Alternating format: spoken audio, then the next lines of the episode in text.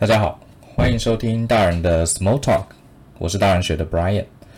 今天我想跟大家谈谈一个我自己还蛮有兴趣的题目哈，也是最近很多网络上大家在聊的，也就是知识型网红的商业策略跟个人定位。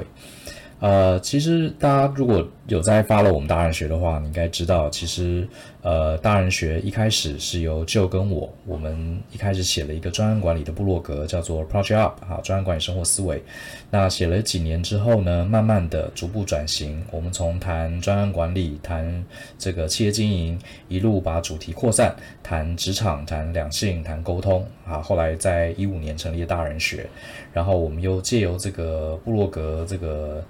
效应啊，群聚的效应，慢慢受到大家的支持，我们就开始开一系列的课程。所以其实大人学一开始它是缓步啊，从部落格啊，这听现在听起来很老套了哈，就是从部落格慢慢建立起来的一个这样的 business。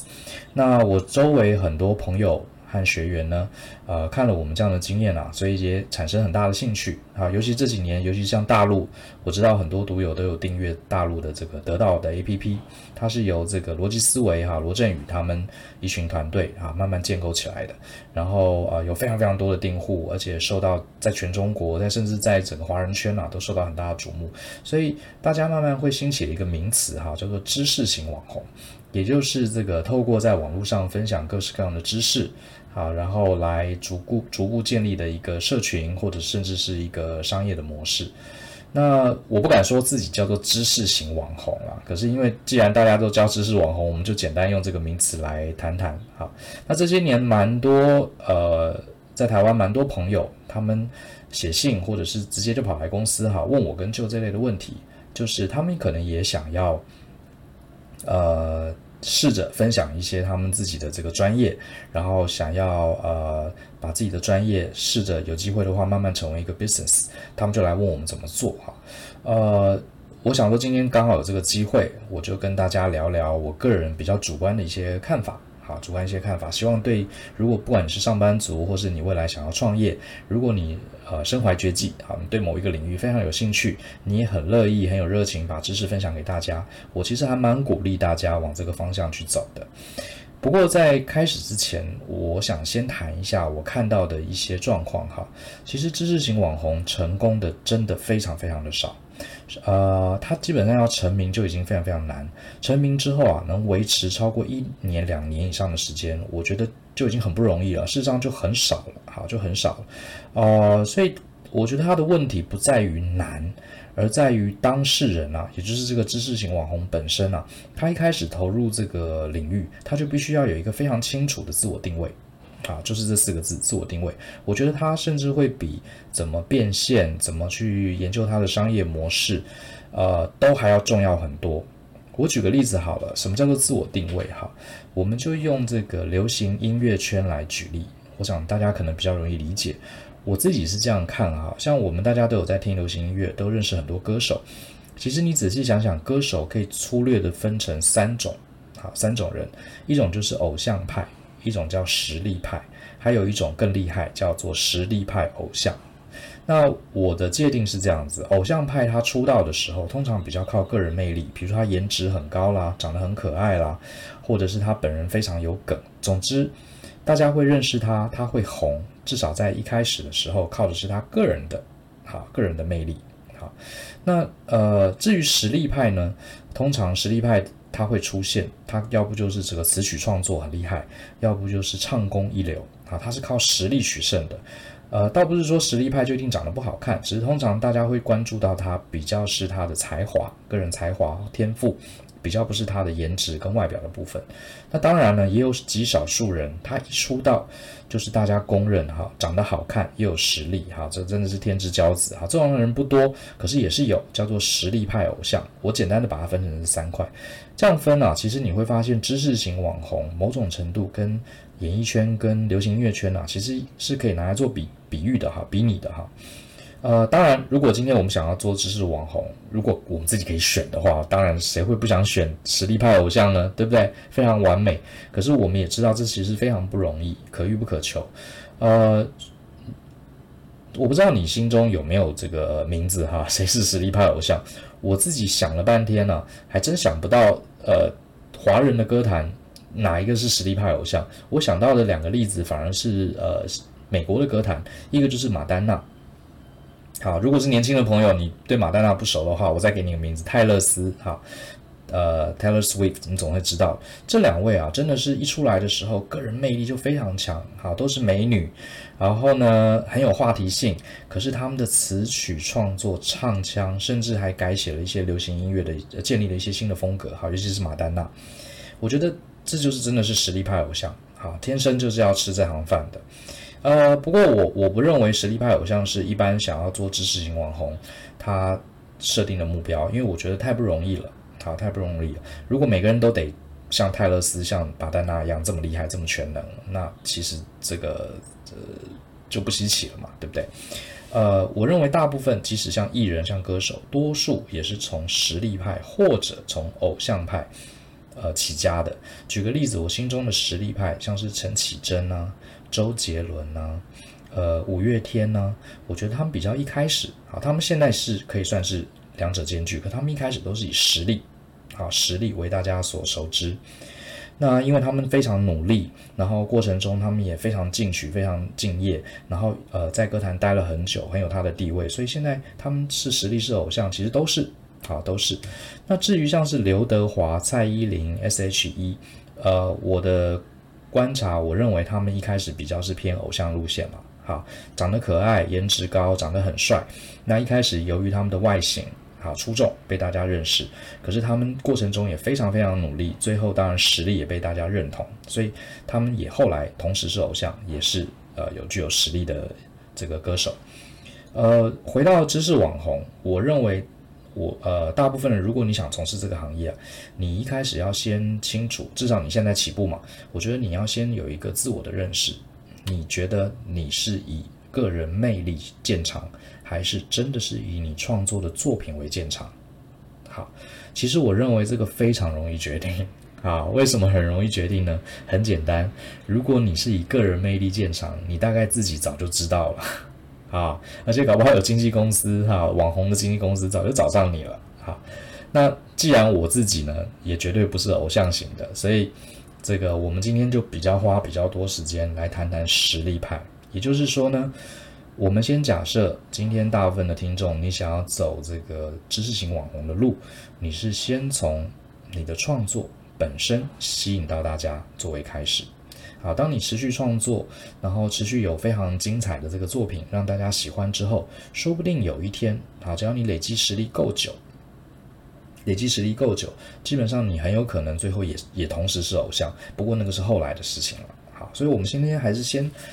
呃，谈谈这个实力派。那像刚刚讲那个偶像，其实我也可以分享一下。其实我呃，我有个同学哈，他自己做的是呃类似经纪公司。他曾经就跟我讲过，他说这个偶像魅力这个东西啊是很玄的。好，这个什么样的人能红，什么样的人不能红，其实找不到一个公式。可是呢，他们在演艺圈的这些做经纪公司的人啊，其实都练就了一个本领，就是大概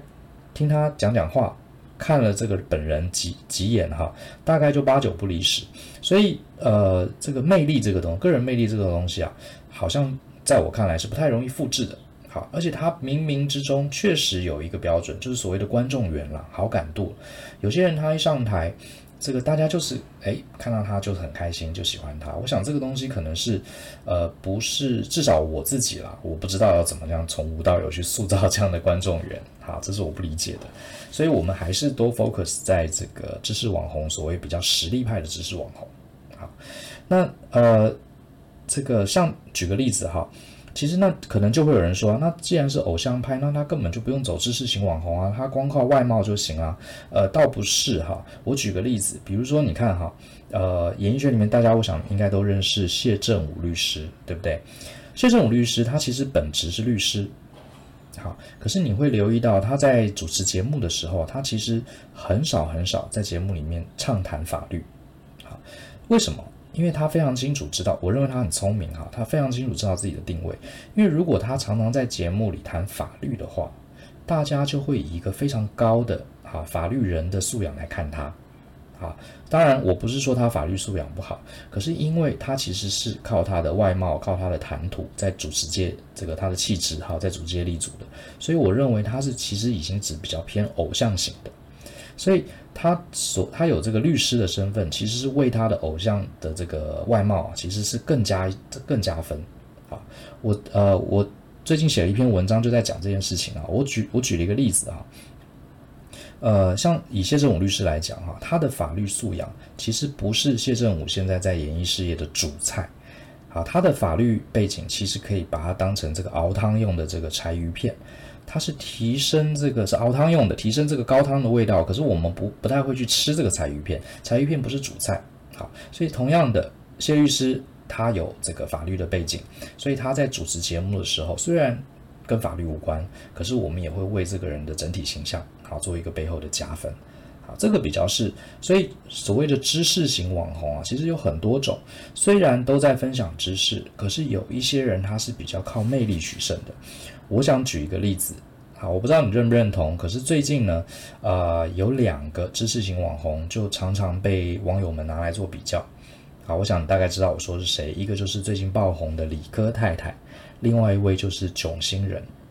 呃，其实这两位我还我在蛮早期我就有 follow 到，好，在尤其是理科太太，在她还没有爆红的时候，其实她的第一部影片我就有在 follow，啊，当时我对她印象就很深刻。第一个，她的名字叫做理科太太，这就非常有意思。然后她面对镜头的时候，其实我认为她不太像是一般素人，好，呃，我不会说她是呃貌若天仙，可是她确实非常有她的个人魅力，也就是所谓的人物设定非常鲜明，好，非常鲜明。我认为理科太太哈，我个人的观察，呃，她其实比较像是知识网红里面的偶像派，也就是说呢，他其实是靠他他最抢眼的、最让大家吸睛的哈，倒未必是他讲的那些科学的内容，反而是他这个人本身的人物设定非常有梗。从理科太太这四个字，诶，你就觉得很很很有反差。通常在当家庭主妇叫太太的，就是讲那些婆婆妈妈的事情，怎么会有一个理科两个字？好。所以我不晓得他背后是不是有高人指点。总之，我觉得这个呃理科太太这位知识型网红，他在分享科学知识、分享这些理理工科的知识的时候，这些知识本身其实比较像是柴鱼片，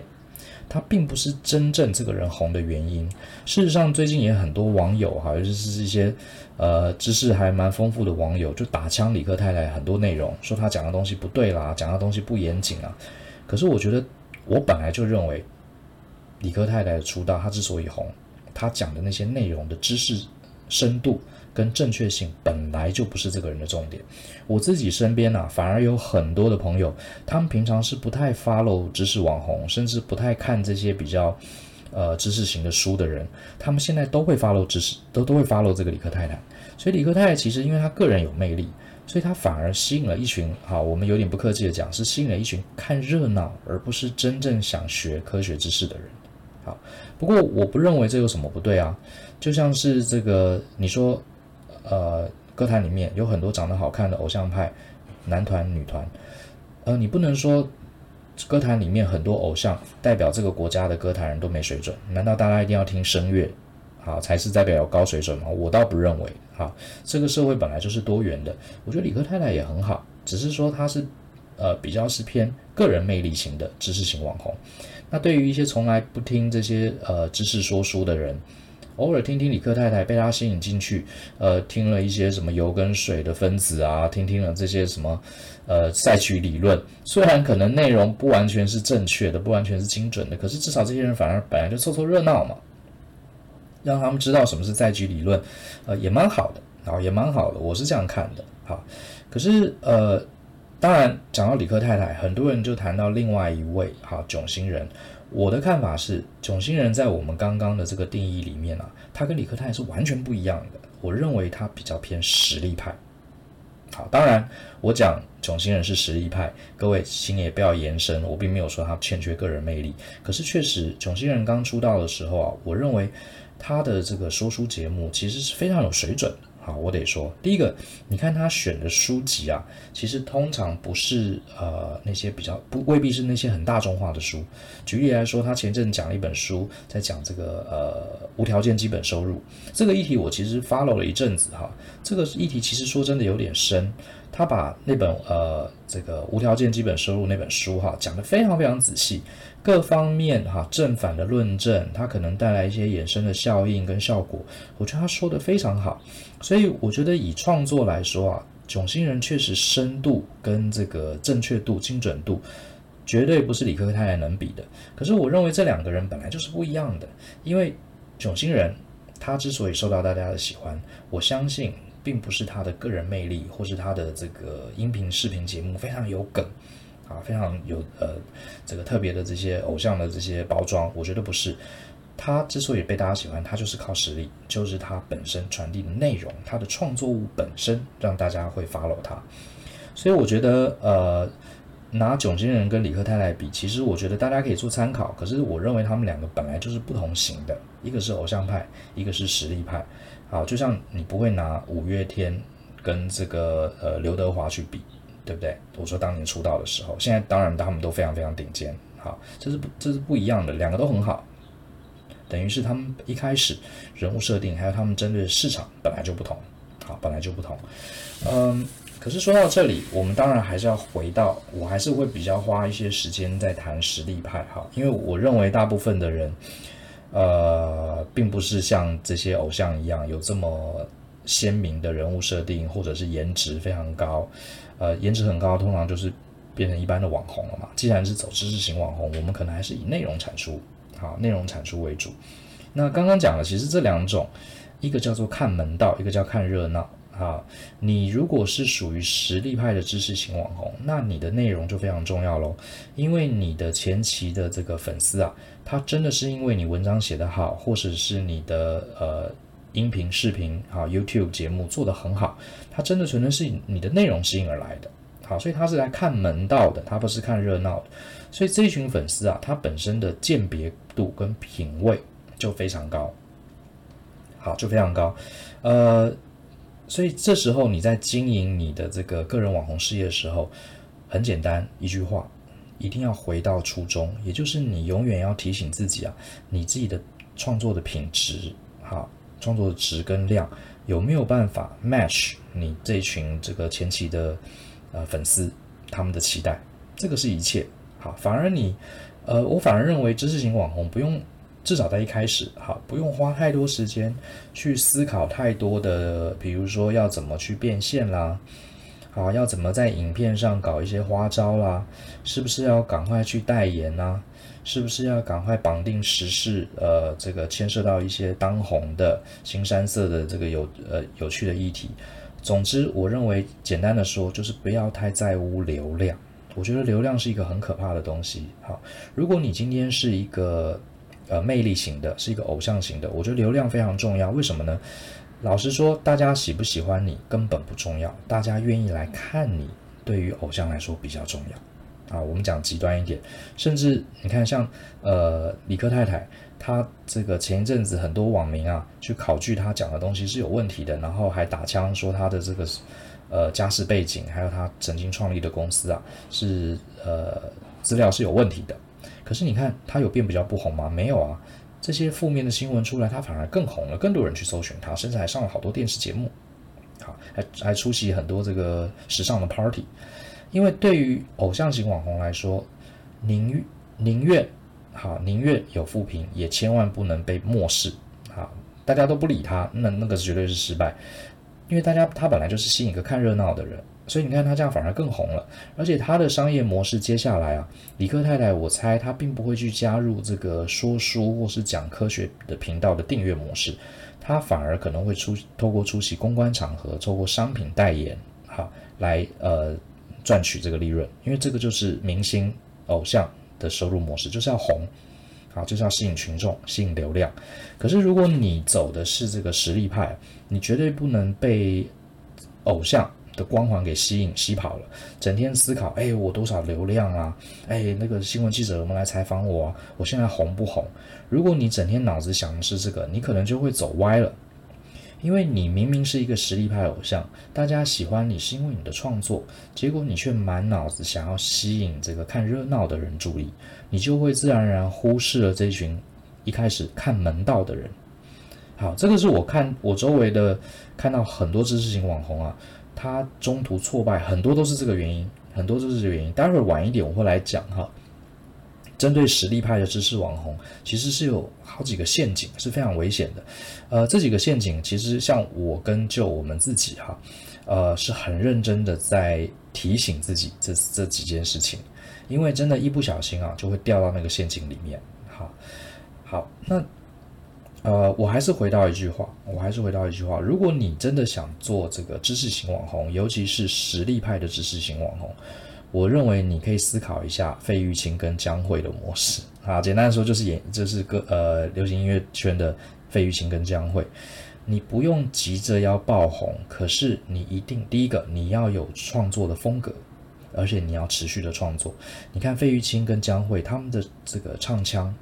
哈，他们演唱的风格是非常非常鲜明的，可是这两位呢一直都蛮红的。都蛮都非常红哈，也有他的地位，可是他们是很长时间累积下来的，好，并不是那种一夕爆红的人，好，我觉得呃，这个是我认为知识型网红比较适合、比较容易永续发展的一个模式。简单的说，费玉清跟江蕙，你要当知识型网红的费玉清、江蕙，最重要的就是你的歌迷为什么喜欢你。他就是喜欢你的嗓音，喜欢你的歌声，你可以为他们带来抚慰。同样的，你是 YouTuber 也好，你是部落客也好，你是录制音频的音频的主持人也好，总之，你的群众你要不断的去理解这群呃欣赏你、支持你的群众，他们到底喜欢什么。好，你要持续给他们好的东西，这个才是你每天要花百分之九十时间思考的事情，而不是一直去思考流量怎么来，我要怎么样上媒体，要怎么爆红。那这里我也想提一下哈，这个呃，亚马逊的创办人贝佐斯曾经问过股神巴菲特，他说：“诶，巴菲特，这个你的投资哲学啊，非常非常简单哈，可是为什么世界上很少人能复制你的财富？”那我觉得股神他回答了这句话非常有意思。他说啊，因为多数人都不愿意慢慢致富。如果你有呃在看巴菲特的这个投资心法，大概知道他的方法真的很简单，基本上就是去评估公司，然后长期持有，然后不要卖。好，呃，简单到我们都觉得他没有跟我们讲实话，他一定有其他的秘密。可是呃，事实上就是这么简单。可是很少人真的能 follow，因为那样子。你透过复利效应需要很长的时间才能获得回报，大部分人等不及。啊，大部分人觉得花这么长的时间才赚到钱，那有什么？呃，那有什么了不起？对不对？呃，透过一两次的选股瞬间致富，那个才值得追求。可是事实上，即使花很长的时间，我个人认为，在很长的一段时间能稳健的成长，就像费玉清跟江蕙一样，我觉得那个才真的是了不起。才真的是了不起，否则你看演艺圈也好，知识网红界也好，起起伏伏的人太多了，啊，去年有多少的新人，到现今年大家一个名字都记不起来，太多太多了。你看看这个，呃，抖音也好，YouTube 上也好，有多少的 YouTuber，有多少的 Blogger，啊，曾经红过，曾经红了一篇文章、两篇文章，哎，其实两篇文章都了不起了，曾经红过一篇文章。破五万点击率，他现在还在吗？多半都不在了。好，所以其实我觉得长时间维持一个稳定的这个粉丝的关注，甚至是收益，我觉得才是最难的。可是好处是，这也是比较容易去复制的啊，比较容易复制的。呃，可是这个道理很简单，可是就像巴菲特讲的，真的大家都没有办法去复制，大家都没有人有耐心慢慢致富。我就举我自己的例子好了。呃，这三四年呢、我大概估算过，可能至少有不下十位我周围的亲朋好友，有特别来问过我或是就说，呃，他们想要在他们的领域也想要写部落格，也想要录这个音频、视频，或是分享一些作品，然后试着呢，能在这个上班族之外啊，慢慢的建立起自己的平台，建立起自己的粉丝，慢慢的，甚至将来有可能斜杠。啊，成为一个呃知识型网红，我其实非常鼓励啊。然后我也把今天我这个我自己的一些经验全部都告诉他们，甚至我还跟他们说，你回去赶快写写文章啊，或是录制一些音频，我帮你看。我甚至我还说我帮你下标题，好，可以帮你推你一把，好，帮助你这个抓到一些诀窍。结果你们要不要猜猜看？这三年来，将近十位朋友来问我，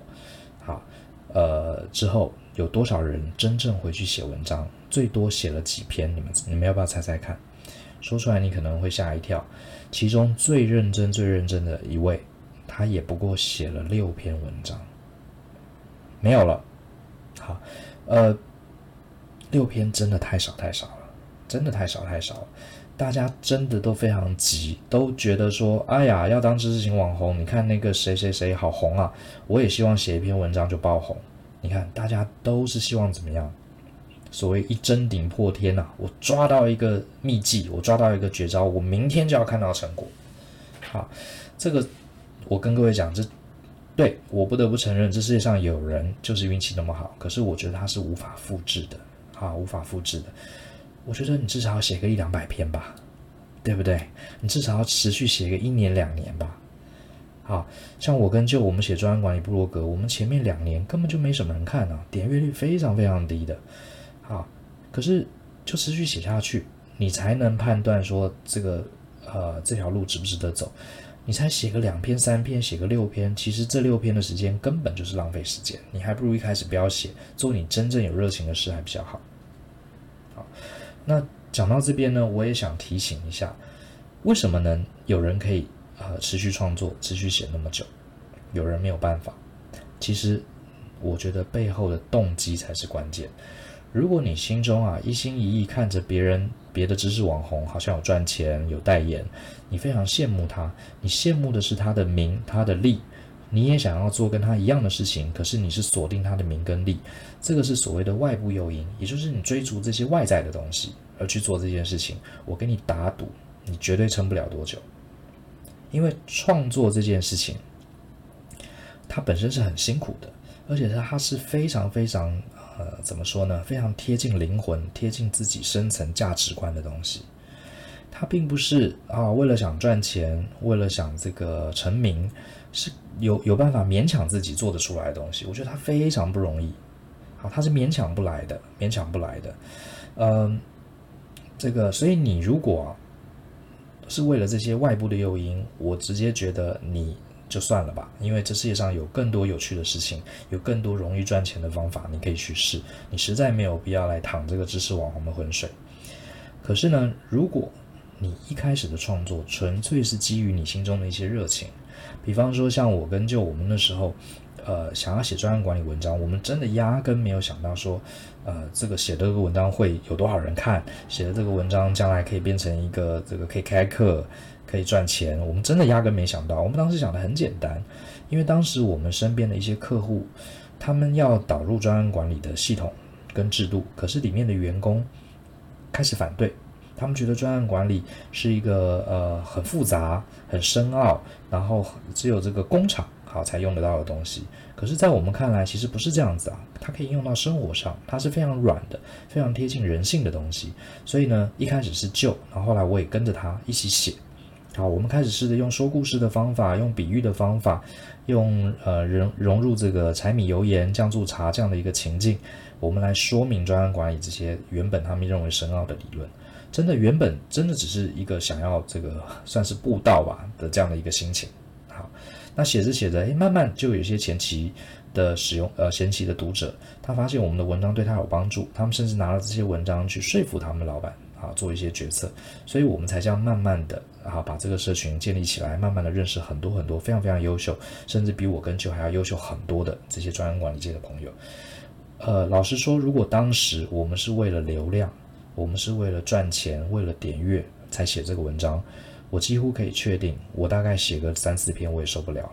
因为前面一两年根本点阅率是极低的，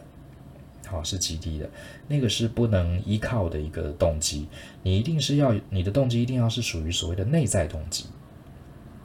啊，他就是不为谁，啊，不为名不为利，倒不是说呃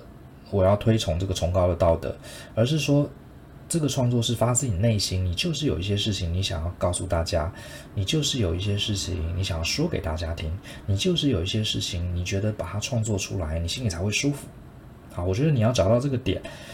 呃，不要小看这些观众或是听众的力量，他们其实看得出来的。好好，你写的这些文章是发自真心的，发自你自己来自生活跟灵魂的体悟，还是你纯粹只是想写点哗众取宠的东西来赚流量？不要小看大家，大家真的是感觉得出来的，好，感觉得出来的。所以我觉得，呃，回到这个知识型网红，如果你想要走这条路啊，虽然这样听起来有点抽象，可是我还是强烈鼓励大家，你要问问自己，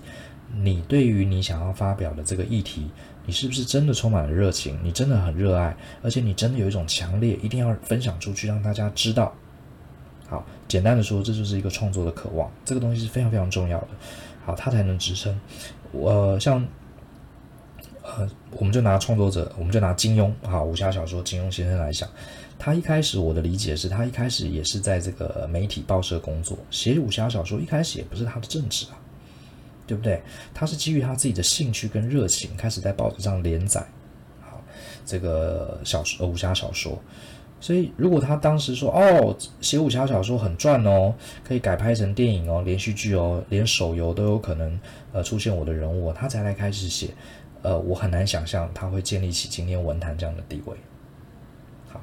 那最后呢，我也想提醒一下，我们这几年呃，因为自己。进行创作，自己在呃跟社群交流，我们也观察到了一些很多的知识型网红，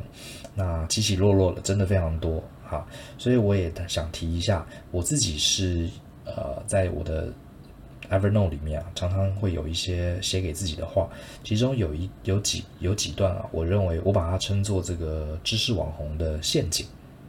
好，我也在这边跟大家分享一下，如果你想要走这条路。你也可以去思考一下这几个陷阱是不是要特别的避开，要是特别小心。好，我认为其实这几个陷阱都跟急着想要变现、急着想要看到外部成果有很大的关系。第一个哈，呃，有些有些人有些知识网红，他的作品，哎，开始有人注意了，有人红了，他可能写了一篇几篇文章，受到大家的关注了。这时候啊，他可能有点大头症，他突然觉得，哎，我红了。那我就要开始转换成偶像派，好，所以很多媒体来采访啦，啊，他都去，然后他也不选，然后总之呢，他希望能上越多的媒体越好，因为他已经成为明星了，好，可是这时候啊，你注意啊，呃，从实力派变成偶像派本身没有没有什么不对哈，没有什么不对，只是说你的实力派，你原本的那些旧的粉丝啊，一定要先能巩固，也就是说，你的创作基本上已经巩固了很大一群人。好，你慢慢在走偶像路线，这是 OK 的。可是我看到很多人都是太急，一下就开始上媒体啦，出席公关场合啦，然后呢，他的创作慢慢越来越少，甚至就是呃品质就下降，他的新粉丝还没有出现，好，这就是所谓的看热闹的人还人还不够多，还没有办法切换过去。他的旧粉丝发现，哎，你的部落格网站、你的 YouTube 都没有东西了嘛，然后就一哄而散。啊，等于是地基还没盖盖好，就开始盖楼上，这是一个常常是一个失败的这个陷阱啊，要特别留意。那第二种，呃，第二种我们观察到的是啊，有些人他本身是实力派，他成功的推出了一些大家很欢迎的作品，然后呢，呃，大家就觉得哇，你的作品好棒，你的思想非常非常的深刻，好，很棒。然后这时候开始啊，呃，我不知道是因为 这个自信爆棚还是怎么样。他就开始在这个公开的场合大力的放送一些很主观的意识，一些敏感的议题。诶，他觉得他讲话大声了。好，比如说对于政治啦，对于呃阶级啦，对于性别啦这些议题，这些公共议题，呃，这些议题可能跟他本来的创作是毫无关联的。如果跟他有关联，那他他当然好应该呃发表他的意见，因为那也是创作的一部分。可他开始捞过界了，好，讲一些跟他原来创作一点关系都没有的东西。好，然后呢，呃，毕竟那是他不熟悉的领域嘛，那他讲的又是这个振振有词，讲了他自己 personal 的一些意见，然后一不小心就惹火惹毛了一些群众，这时候呢，呃，他的这个网红事业卡常常也就卡在这里，啊，卡在这里，因为大家其实喜欢的是你的作品，你的声量、你的个人的意识、意识、个人的意见还没有让大家呃成为意见领袖的程度，他们就大声的去放送这些个人的意见，好，然后就招来一些无谓的批评，这也是非常可惜的。第二个陷阱，那第三个陷阱其实就是呃，我简简简单的讲，就是订阅模式。太早踏入订阅模式，我这点我是呃，我跟 Joe 的态度是一致的哈。这几年非常流行订阅模式，比如说像得到的音频，呃，你付个一年的钱，你就可以连续一整年听这位作者啊他的说书或者他的音频节目。呃，其实他订阅模式并不是什么新东西啊，我们小时候有订报纸啊。订杂志啊，它其实是一样的概念，只是报纸杂志是纸媒，现在换成了这个数位的媒体，只是这样子而已。可是别忘记哦，为什么我们会跟报社订报纸？跟报社订报纸的意思就是说我预付一年的报费，我报社承诺我接下来三百六十五天，每天都有十二十大张的报纸会送到我家来。好，各位。所以为什么报社的人都很多，需要一大堆呃记者团队，哈，需要这个编辑在那边坐镇，他才敢来收我们一个月的报费，呃，一年的报费。好，所以各位要知道，订阅制是一个需要创作者要求创作者非常大的 commitment 啊，也就是非常强调承诺的一个商业模式。那大部分的知识网红啊，他一开始都是一个人，啊。你要走订阅制，其实是非常要小心，除非你非常有把握，你创作的产量非常非常高，而且呢，你这个呃找了一个很好的团队在背后支援你，你的产能产值都非常高，等于是已经某种程度啊，你已经不是一个人了，你已经是一个商业化经营的团队了。你要有这种实力啊，你再来走订阅制，我认为才是好的。我周围看到，我觉得有太多人啊，都太早太早。呃，还没有 ready，好，还没有 ready 就太早去走到订阅制，因为订阅制有几个问题。第一个刚刚是讲的内容的 commitment，第二个你要注意的是哈，因为既然你的这些内容提供订阅，表示说没有付钱的人他是看不到的，对不对？好，那谁会去花钱订阅你东西呢？一定是你的铁粉嘛，对不对？他才愿意付钱听你的这个知识的内容。所以你要注意，如果你的 commitment 好，你的质量在订阅的过程中开始下降了，好，甚至做不出来了，做了一半呃撑不下去了，你伤害的是谁？是伤害那群付钱的人。那群付钱的人是谁？是你的死忠粉啊，他是你的核心铁粉，他付了钱支持你，结果他们获得了惩罚啊，你的东西没有原来的好。然后另外一个问题是因为你走上订阅，所以变得说你所有的内容都要收费了，没收费的社会大众。大部分不认识你的人，他再也没有办法在网络上看到你的东西了，所以你的知名度也会下滑。那当然，如果你已经是一个呃群众根基非常强的人，这个其实没有差别。好，可如果你群众根基很弱，认识你的人本来就不多，而这些真正少数认识你的铁粉又付了钱，结果你还背弃了他们，哇，那真的是双重打击啊！这个是我们看到很多呃人太，其实老实说，为什么这么急着走订阅呢？其实还不是想要早点变现，对不对？所以这个是一个我认为不要急啊。如果你真的喜欢你的创作，我觉得真的是可以缓一缓，等你实力都这个厚积而薄发嘛。啊，我觉得还是蛮重要的。最后一个，呃，也是我常看到的哈，呃，其实我们周围有一些朋友，他们其实有些是讲师哈，有些是这个部落格。他们其实非常在意啊，这个外部的诱因，也就是说，我今年到底签了多少时数啦？我今年到底网站的流量有多少？其实这些都是这个从这个网络经济搞出来的，大家就非常非常在意流量，流量，把这个当做唯一的 KPI。呃，发现呢，比如说我一直写专案管理的文章，写着写着写着，哎，怎么流量都没有上来哈？然后是不是大家不喜欢这个东西了？好，换，我换主题。好，明年就换主题，然后一个月换主题，或是甚至短到几个几个礼拜就换主题。最后这个知识型网红啊，他不断的在切换主题，好，不断试着去抓住这个市场的风口。这个其实也是一个很大的陷阱。好，因为我想这个大家都可以理解。你身为一个知识型网红，你不断的切换主题，大家对你的品牌印象是非常非常模糊的。而且你一直换主题，我也不相信有人几个礼拜就可以专精一件事情。前面讲过，创作其实是从你灵魂深处真正的生活中的一些体验。你不断的切换主题，你讲出来的东西一定难免会流于肤浅。而且别小看听众，他们是看得出来的，啊，看得出来的。所以这个也是一个不断切换主题，想要迅速爆红，其实也是一个呃第四个陷阱。简单的说，这四个陷阱啊，我认为都跟急有关，都跟急有关。我的看法是啊，我我建议大家，我非常非常鼓励各位朋友，呃，你应该在你的闲暇的时候啊。试着去创作一些东西，不管你喜欢做木工，你喜欢骑脚踏车，你对三 C 产品有兴趣，可是我还是强烈建议各位一开始，至少一开始哈，